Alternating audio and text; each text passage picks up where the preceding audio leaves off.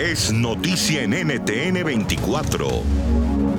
¿Qué tanto la COVID-19 ha disminuido el consumo de combustibles fósiles y el sistema de generación eléctrica?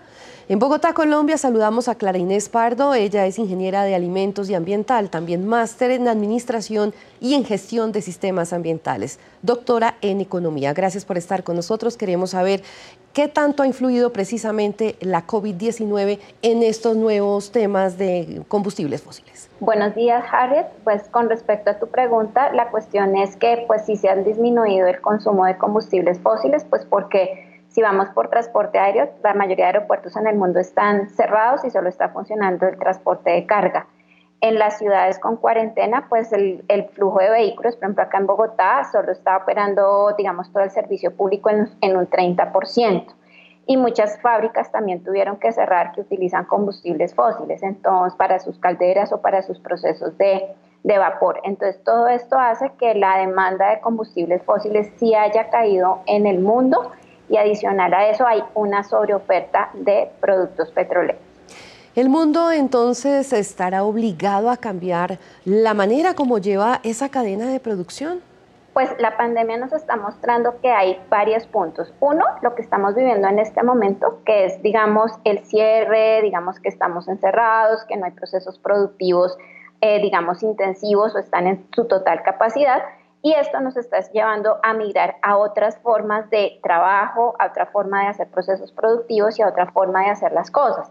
Entonces lo que nosotros vemos acá es, esto es lo que estamos viendo de momento, pero ahora tenemos que prepararnos a qué viene después de la pandemia y en ese a qué viene después de la pandemia, pues van a empezar nuevas cosas donde, por ejemplo, la gente se va a dar cuenta que pues ya no hay que desplazarnos tanto, por ejemplo, para hacer ciertas actividades. Entonces, eso, por ejemplo, va a ayudar al medio ambiente en tema de emisiones o huella de carbono.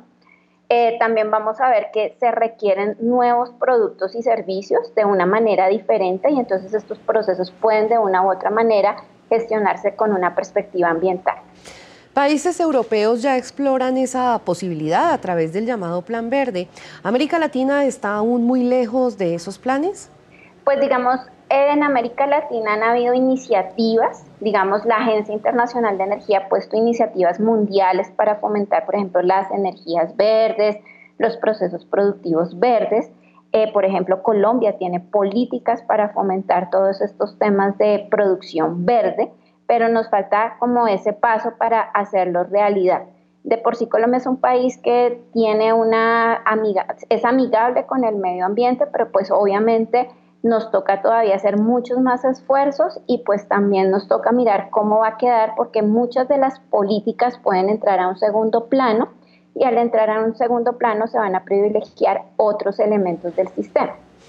¿Qué otros medios alternativos podrían usar países como México, Colombia, luego de que termine esta pandemia?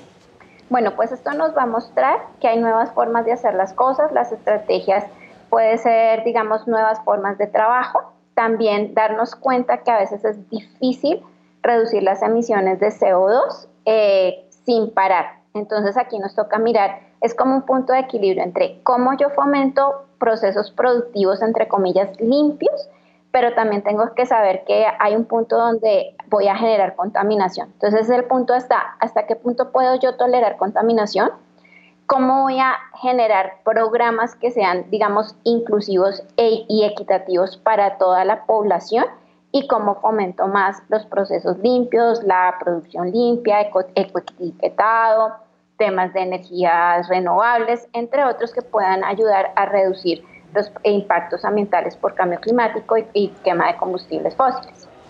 A nuestros espectadores que deseen ver más episodios como este pueden conectarse todos los sábados a las 8 a.m. y a las 9 a.m. costa de los Estados Unidos con clic verde en ntn24.com señal en vivo. Claudine Espardo, gracias por estar con nosotros. No, con muchísimo gusto. Muchas gracias por la invitación. NTN 24, el canal internacional de noticias con información de interés para los hispanos en el mundo.